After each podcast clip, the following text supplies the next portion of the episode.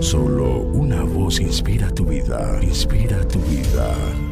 Una voz de los cielos, con el pastor Juan Carlos Mayorga. Bienvenidos. Entonces los justos le responderán diciendo, Señor, ¿cuándo te vimos hambriento y te sustentamos, o sediento y te dimos de beber? ¿Y cuándo te vimos forastero y te recogimos, o desnudo y te cubrimos? ¿O cuando te vimos enfermo o en la cárcel y vinimos a ti?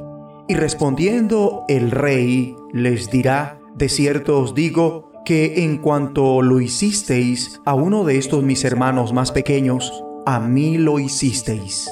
Mateo 25, 37 al 40. El que tiene oídos para oír, oiga. Bueno es que nadie dude de su compasión y su fidelidad hacia Dios y hacia los menos importantes. Es una buena causa, bajo la guía del Espíritu de Dios, luchar fielmente por los más ignorados de la sociedad. Quiera Dios que a pesar de cada oyente encuentre inspiración en las palabras de Jesús del pasaje de hoy para hacerlo y hacerlo.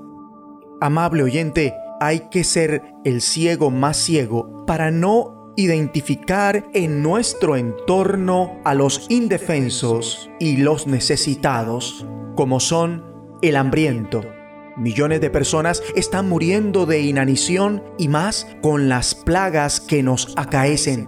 ¿Sabías que cada vez que alimentas al hambriento te encuentras con Jesús? Alguien dijo que los moribundos, los no deseados y los que nadie ama son Jesús disfrazado.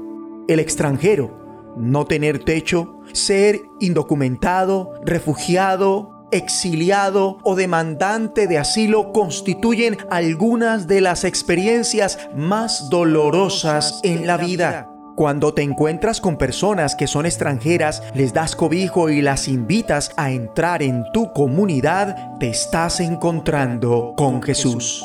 El enfermo otra forma en la que te puedes encontrar con Jesús es sirviendo a quienes están enfermos aún en medio de la pandemia, ya sea que estén en el hospital, en sus casas o en la iglesia. Cada vez que oras por los enfermos, tienes la oportunidad de encontrarte con Jesús.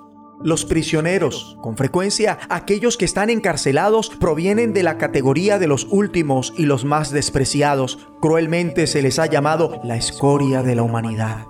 Jesús nos desafía a imitar su aceptación y su amor para con los pecadores. Necesitamos recordar que también nosotros somos pecadores redimidos. Muchos prisioneros han cometido crímenes horribles y a pesar de eso, Jesús los ama y nos llama a amarlos también.